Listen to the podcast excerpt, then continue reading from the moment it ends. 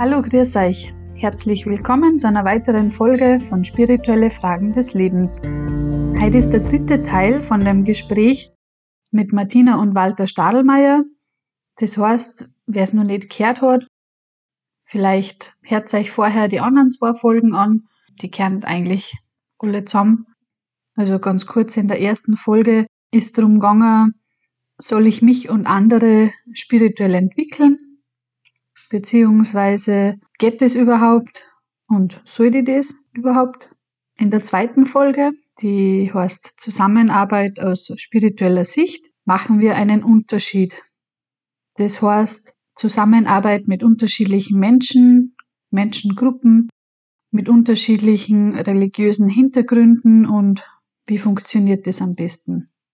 Genau, das waren die letzten zwei Folgen. Ja, und heute kommt eben der dritte Teil und da würde jetzt gar nicht viel vorne wegnehmen. Ich würde sagen, hören wir gleich wieder in die Folge rein.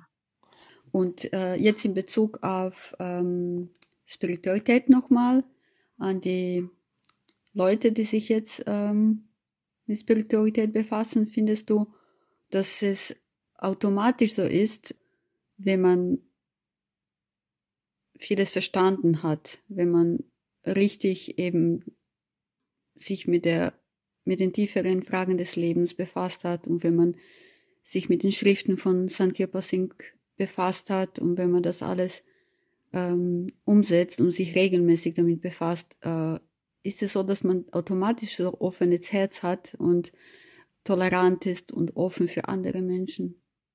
Meinst du, dass das automatisch kommt oder ist das etwas, wo, woran man arbeiten muss? Naja, was ist schon automatisch im Leben?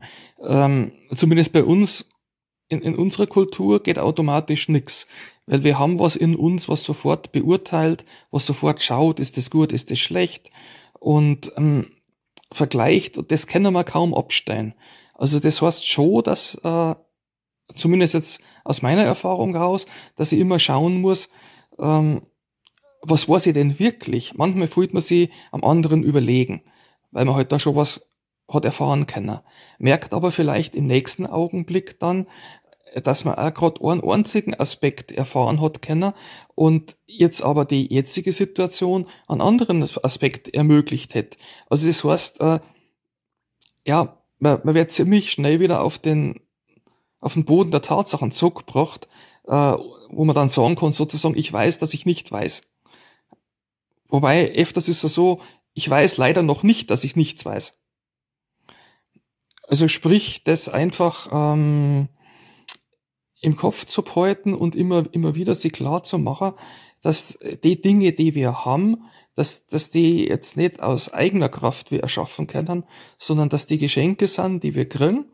Und ähm, ich kann mich nur gut daran erinnern, ähm, so in meiner, in meiner Jugend, wo der Dr. Vajan Singh einmal gesagt hat, äh, bei Geschenke, bei der Art von Geschenk ist es so, äh, dass wenn du, wenn das weitergibst, dann wird's mehr. Und wenn's das behalten möchtest, dann ist schnell weg. Äh, das hat mich so an damals äh, an Religionsunterricht erinnert, an das Beispiel mit den, mit den Talenten, die der Vater verteilt gehabt hat und jemand, der Angst gehabt hat, sie zu verlieren, der hat, der hat's eingeräumt und wollte es beschützen und andere, die haben das dann praktisch verwendet und haben was draus gemacht. Natürlich auch mit dem Risiko, dass sie es verlieren. Dann, wo der Vater wiedergekommen ist, wollte er dann wissen, ja, was habt ihr jetzt gemacht? Und diejenigen, die es verwendet haben, die haben es vermehrt. Derjenige, der es schützen wollte, damit es nicht verloren geht, ja, der, der ist halt geblieben.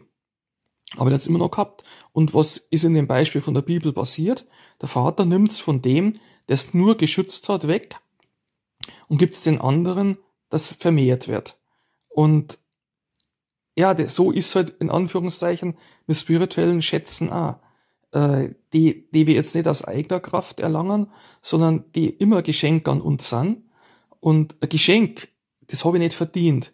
Und ein Geschenk kann ja leicht sein, dass sozusagen, ja, wie die Quelle, dass die plötzlich versiegt.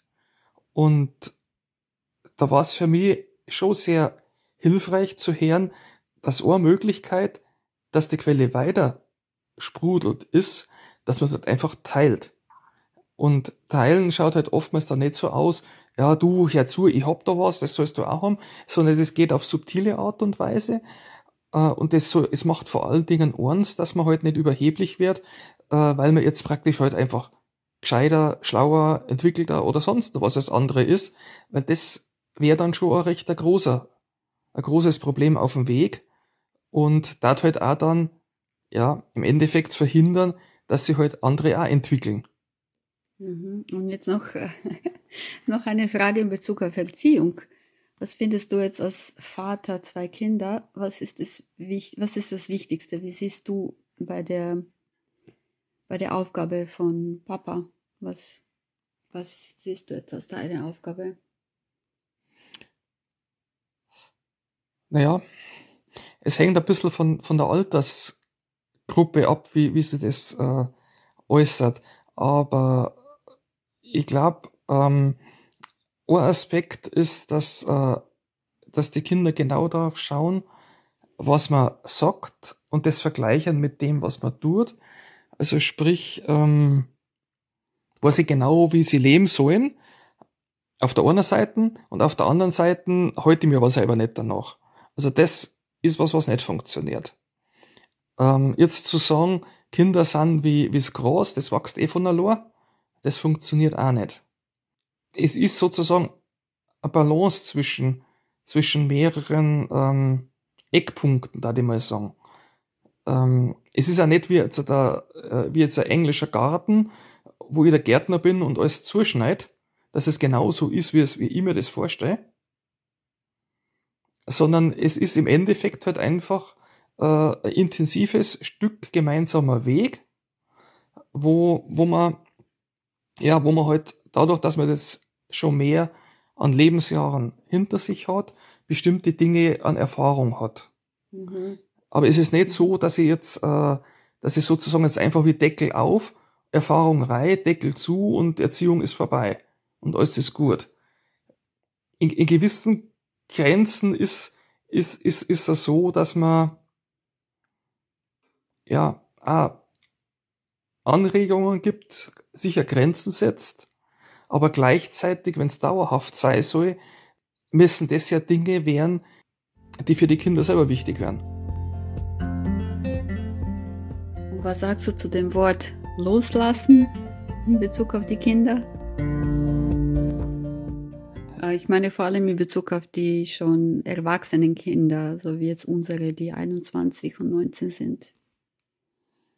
Gibt es auch wieder mehr Interpretationsmöglichkeiten. Die einen sind froh, wenn sie endlich 18 sind, damit, äh, dass sie selber für sich verantwortlich sind. Dann brauche ich mich nicht mehr drum kümmern und dann kann ich das auch loslassen nennen. Und der andere Aspekt war, wenn ich denke, dass sie immer noch so wie klar sind und ich ihnen alles genau vorschreiben muss, was sie tun, ja, letzten Endes halt so mh, hm, wie Schachfiguren hin und her schirmen kann. Äh, da war das Loslassen ja schon ganz hilfreich, wenn ich das beachten hat, wenn ich mich so verhalten hat. Ähm, und wie wichtig findest du zum Beispiel den Austausch in der Familie über alle diese Themen? eben wie Menschwerdung, Werdung, Entwicklung, Spiritualität, ethische Fragen des Lebens, Leben und Tod. Findest du, dass das einfach, ähm, wie ist das für dich? Also der, der Austausch, finde ich, ist, ist sehr wichtig darüber. Es ist allerdings äh, so, dass, ähm, dass sozusagen auch die, die Situation passen muss. Also so wie, so wie, wie ich auch nicht jederzeit am Tag für die gleichen Themen aufnahmebereit bin, so ist, geht es ja jedem Mensch. Das heißt, es muss dann schon auch passen, die Art und Weise muss dann auch passen, dass nicht so rüberkommt wird, äh, ja, also der, der alte Vater philosophiert jetzt und für die Kinder ist es langweilig, weil ich halt einfach völlig an, an ihrer Lebenswirklichkeit vorbei bin, weil ich mich gar nicht vorher dafür interessiert habe, was heutzutage als wichtig gesehen wird weil ich mich einfach nicht darauf einlassen wollte, ja, dann da das nicht wirklich funktionieren. Dann war es sozusagen mehr oberflächliche, ja, äh, Philosophie, wie gegen die Wand gerät, wo eigentlich äh, kein, kein Miteinander entsteht. Und ich glaube schon, dass äh, natürlich jetzt als, als Eltern haben wir viel mehr Lebenserfahrung, aber eine ganze Menge, was, äh, was die jungen Leute heute erleben, das, das gab es zumindest in meiner Zeit so nicht. Also man lernt nicht aus. Also es ist eine Sache auf Gegenseitigkeit und ich glaube, dass wenn, dass wenn das eben auch so ist, dass, äh, dass es keine Einbahnstraße ist, so nach dem Motto, äh, ich transferiere jetzt meine Erkenntnisse aus meinem Leben zu jemand anders und erwarte, dass der das wertschätzt und sofort umsetzt, dann wird es nicht wirklich gut funktionieren. Wenn es so ist, dass ich weiß, das ist eine Sache, ist ein Austausch, dann wird man auch sie ja mit mit, mit so Themen. Ähm, ja, was ist der Sinn des Lebens? Wie gehen wir damit um? Wie lebt man es eigentlich? Das wird sie ja zwanglos ergeben. Und äh, was ist zum Beispiel das Schönste, äh, was du jetzt von der Beziehung mit deinen Eltern mitnehmen konntest oder kannst? Was du gerne zum Beispiel an unsere weitergeben möchtest oder wo du ihnen besonders dankbar bist? Meinst du, dass sie ein bisschen im Vergleich mit den anderen Eltern anders ja. waren? Oder? Also das, was, äh, was ich mitgenommen habe, ist die praktische, äh, das praktische Beispiel von Rom wurde nicht an einem Tag erbaut. Mhm, äh, ja. Heißt, dass, dass einfach so tiefgreifende Dinge im Leben, dass die Beharrlichkeit brauchen, dass man da bleibt und äh, er nicht sozusagen, ja, ich sitze jetzt mal fünf Minuten im Fernsehsessel und erwarte, dass das Geschenk vom Himmel fällt, sondern das hat auch was mit mit mit Bemühung zum Tor und, und, und Bemühung heißt halt dann auch einfach voll und ganz mit mit mit ehrlichem Herzen, dass man das halt macht und und halt dann erlebt. Und äh, das das wirkt sich schon so aus, dass man, dass man dann sagt, was dann im Laufe der Zeit die, die Folgen, die Früchte davon sind. Mhm. Ja. Und noch ein abschließendes Wort. Naja, ich komme nochmal ganz, ich komme nochmal zurück auf den, auf das Anfangs, äh, Stichwort mhm. entwickeln. Ich glaube, dass, äh, dass, dass ein ganz entscheidender Punkt ist, dass man sich selber bei dem Ganzen nicht so wichtig nimmt.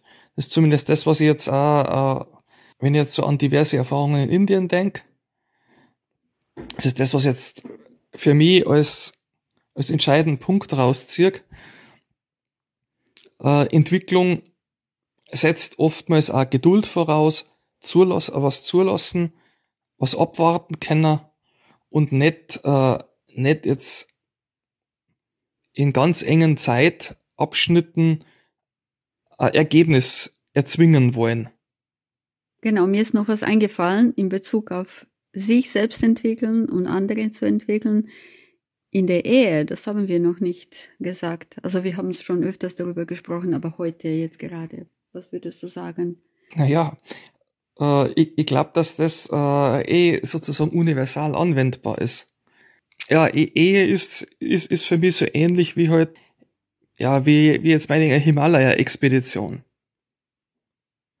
Mhm. Das ist ein, ein langes Stück gemeinsamer Weg, der vor Augen ist. Also ganz am Anfang, wenn man losgeht, kann man noch nicht abschätzen, was da alles auf dem Weg an Herausforderungen auf einen zukommt. Da mag sein, dass der Weg mal verstellt ist oder ähm, ja unterschiedliche Ansichten. Man muss einfach dann schauen, wie wie macht man das miteinander? Und man kann nicht alles vorausplanen. Also man kann schon planen, aber es kommt meistens ganz anders als geplant.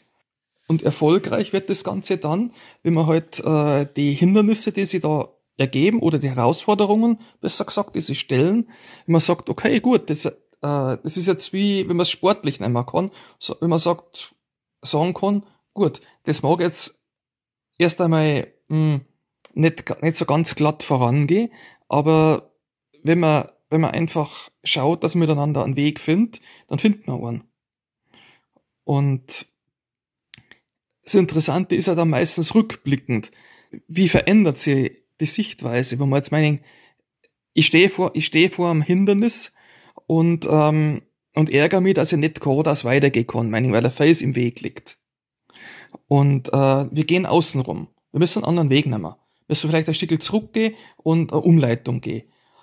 Und eine Zeit lang später, rückblickend merkt man, wenn wir da einfach drüber kraxelt waren, ja, dann, dann, dann waren wir halt, äh, dann, dann waren wir dann irgendwo, was weiß ich, in die Gletscherspalten eingefallen. Wir waren da gar nicht weitergekommen. Das hat nur erstmal nach dem kürzesten Weg ausgeschaut, aber in Wirklichkeit, wenn wir die, die, die Umleitung nicht genommen hätten, hätte es uns eh erpresselt. Mhm. Also heißt das für viele mhm. Dinge, wenn wir jetzt in, in die, nach vorn schauen, dass, dass wir einfach eine Meinung haben, wie es sein soll, was sie dann, wenn wir den Weg zurückgelegt haben, zurückschauen, mitunter rausstellt, dass es ganz gut war, das was dazwischen gekommen ist. Heißt, ähm, natürlich brauche ich ein Ziel und muss irgendwie vorangehen, aber wenn ich weiß, dass es durchaus auch einen Grund haben kann, dass es nicht so glatt läuft, wie ich mir jetzt vielleicht einbaut, dann kann ich damit auch anders umgehen. Weil das kann durchaus sein, dass das im Endeffekt dann halt ja mir einen Haufen Ärger erspart, wenn ich nicht mit dem Kopf durch die Wand gehe oder halt äh, ja mich im, im günstigsten Fall sozusagen überleben lässt, was sonst nicht passiert war. Ja, das war eben jetzt die dritte Folge von dem großen Gespräch mit Martina und Walter. Also ich muss ehrlich sagen, mir hat's sehr, sehr gut gefallen auch. Es waren sehr hilfreiche Tipps dabei und nur mal, wer es noch nicht angehört hat, ähm, hört euch sehr gern auch die erste und die zweite Folge noch an, was zu dem, zu der Trilogie dazugehört. Es lohnt sich wirklich.